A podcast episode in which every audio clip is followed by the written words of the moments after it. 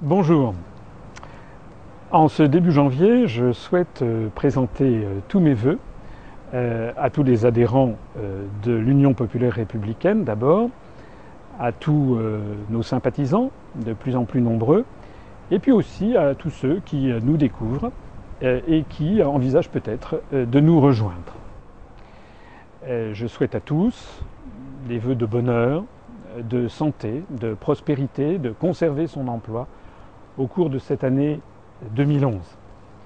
Une année euh, dont je ne vous surprendrai pas en vous disant qu'elle euh, s'annonce euh, sous de mauvais auspices. La situation économique, politique et sociale est mauvaise, non seulement en France, mais dans l'ensemble de l'Europe et du monde occidental.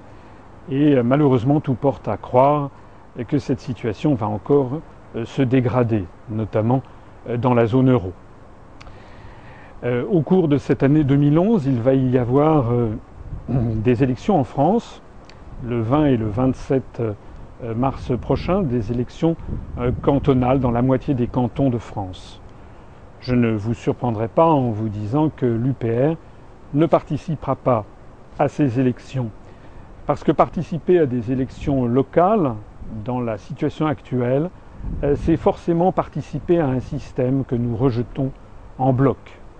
Imagine-t-on euh, Charles de Gaulle, par exemple, présenter des listes France libre si d'aventure le régime de Vichy avait organisé des élections euh, cantonales en zone libre? Non, le problème se pose ailleurs, le problème se pose sur la liberté et l'indépendance de la France. C'est parce que l'UPR, depuis sa création, a posé euh, les problèmes au niveau où ils doivent vraiment se poser, que nous nous développons rapidement. À ce propos, l'année 2010 a été une bonne année pour l'UPR. Nous comptons maintenant près d'un demi-millier d'adhérents. Alors certains diront ça ne fait que 500, c'est encore peu. C'est encore peu, mais c'est déjà beaucoup pour un très jeune mouvement qui n'a pas encore eu accès à aucun des grands médias publics, ni la télévision, ni la radio, ni les grands journaux. J'ajoute que nous comptons des milliers et même des dizaines de milliers de sympathisants. Des gens qui, comme vous, se posent la question de savoir s'ils doivent ou non rejoindre un mouvement politique dont ils n'ont pas encore entendu parler sur TF1. Cette année 2011 euh, s'annonce, je pense, comme l'année du changement de dimension de notre mouvement. Nous recevons actuellement deux à trois adhésions par jour. Nous allons lancer dans quelques jours un nouveau site internet euh, où vous trouverez des fonctionnalités bien meilleures que dans le site actuel.